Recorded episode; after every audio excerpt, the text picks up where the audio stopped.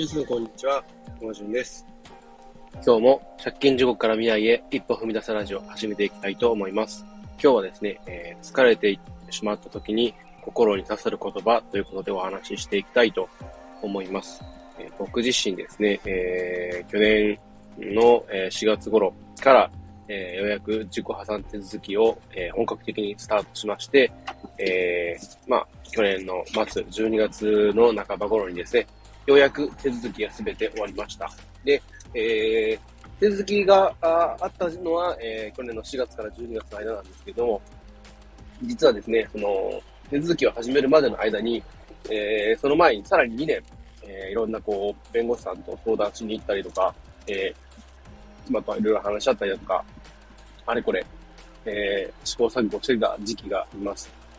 えートータルで言うと3年間ですね、結構こう苦しい期間がありました。そんな中で、こう本当に心が疲れてしまって、で、なんだろう、こう、心療内科に行ったりとかもしてたんですけれど、なかなかこう、何をしても楽しくないとか、本当にこう、なんだろう、暗い気持ちから切り替えられないみたいな時期がありました。で、その中ですごい心に刺さった言葉があったんですけど、それ何かっていうと、えーこう、同じようなこう経験をした人のこう言葉だったんですね。で、なぜその同じような経験した人の言葉がすごい強く刺さったかっていうのを考えてみたときに、多分自分は共感して欲しかったのかなっていうふうに思います。で、世の中、こう、お金で苦しんでる人とかももちろん多くいますし、特にこうコロナの後では本当にそういう人増えたんじゃないかなっていうふうに思います。結構ですね、こう手続きを進める中で、えーコロナの影響でこう職を失ってしまったとか収入が下がってしまった人向けの、えーそういう債務整理じゃないですけれど、そういうのがあったくらいなんで、えー常にこう、その制度を利用されている方も、えー千人単位で見えて、結構そういう方やっぱいるんだなっていうふうにそこで、えー改めて思いました。で、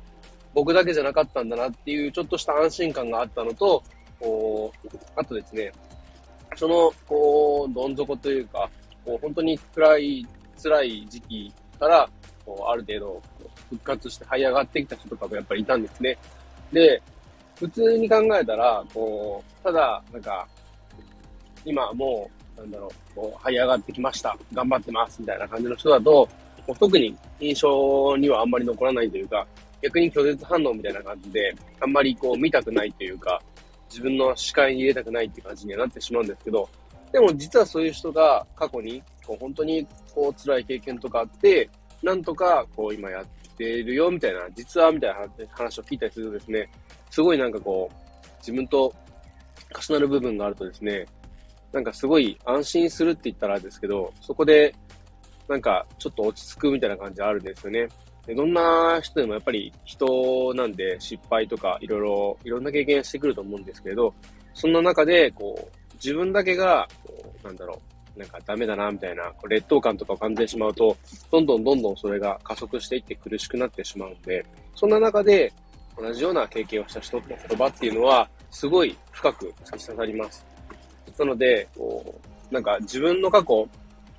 こう、向き合うってなった時に、なんかこう、暗い部分とか、ダメな部分ばかり見てしまうと、苦しくなってしまうんですけれど、ただですね、そんな中で、こう、得た気づきとかを発信することで、こう、同じように苦しんでる人が、実はそういう人の言葉もあったりするんですね。だから僕自身も、えー、ボイシーパーソナリティであり、えー、LLC の、えー、ファウンダーでもある周平さんですね。その方も、こう、マルチで、えー、借金増えて、えー、こう、いろいろあって、うつ病になって、えー、こう、実家の方に、ふるさとにえ帰ってきてっていう過去の経験を聞いて、なんかこう、苦しんだ経験とかっていうのがすごい重なったというか、共感できたんですね。でそういうのがあったからこそ僕自身は、こう、ある程度が、もう一回頑張ろうっていう気持ちになれたし、ここまでやってこれました。で、そんな言葉がすごい深く刺さったし、なんならその言葉の方が、えー心療内科でもらってた薬よりも、自分の心には効いたんじゃないかなっていうふうにも思います。本当に、こう、疲れてしまってる時っていうのは、こう、あまりポジティブな言葉って耳に入ってこないんですね。逆にネガティブな言葉の方が入りやすいと思います。そんな中で、それをどう、こう、プラスの方向に、ポジティブな方向に持っていくかっていうのが一番難しいことではあるんですけれど、本当に疲れた時は、もう、なんだろう、無理になんかポジティブな方向に持っていこうとすると、かえって辛くなるだけで、余計自分が苦しくなるだけなので、無理にそういうことをこう頑張ろうとしないでください。なんか、しんどい時は、頑張らないことを頑張るっていうか、なるべく自分がなんか傷つかないというか、自分の心を守ることだけを第一優先に考えて、後のことはもう全部後回し。そんな感じで動いてほしいなっていうふうにも思います。本当にしんどい時って、もう、なんか、なんかなんだろう、こう、世界が、こう、自分を否定してるような感覚に陥るというか、なんか本当に何やってもうまくいかないし、なんか自分には価値がないんじゃないかな、みたいな気持ちにもなっちゃうんですけど、でも実際そんなことはないんで、全然、こう、なんだろう、借金があるからって言って、その人がダメ人間だっていう理由はどこにもないですし、こう、なんだろう、ただ単にお金の使い方がちょっと下手なだけで、それも一つの個性みたいな、そういう言葉を聞いて、すごい、僕自身は救われたし、えー、そういう言葉をもっと多くの人に届けたいなっていうふうに思ってるんで、本当にしんどい時はですね、無理せずに、そういう人の、えー、発信とか発言とかを聞いて、え、ゆっくり休んでください。で、こう、なんだろう、無理しないでください。本当に、こ